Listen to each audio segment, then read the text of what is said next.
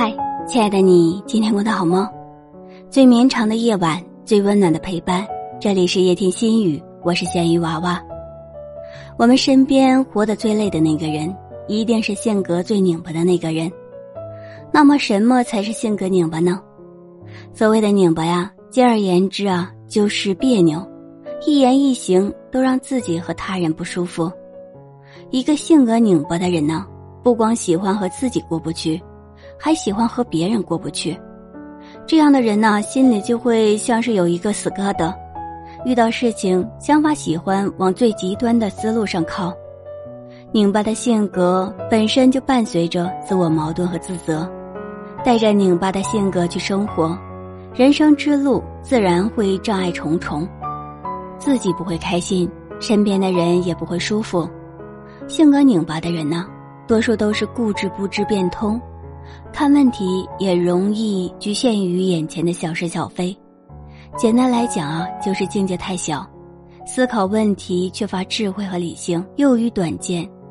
一个人认知的宽度如果不够，让他们就会误认为世界的全貌就是自己常识当中的样子。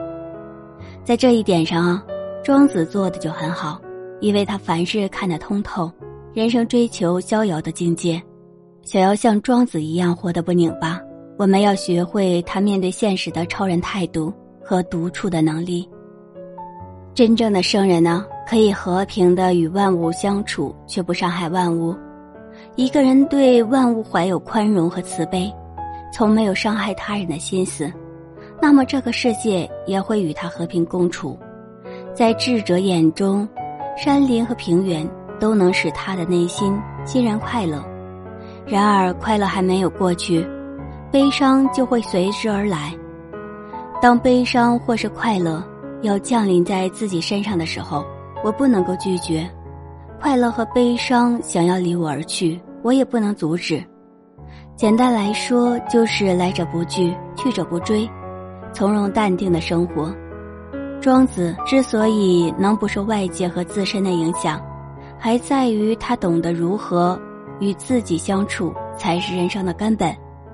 庄子曾说过：“独有之人是谓之贵。”独有可以理解成独立有我，这是一种精神层面的自我愉悦、自我满足。自己的人格世界比较强大，活着才能不被他人和外界影响，从而告别拧巴的性格，生活的更加从容淡定。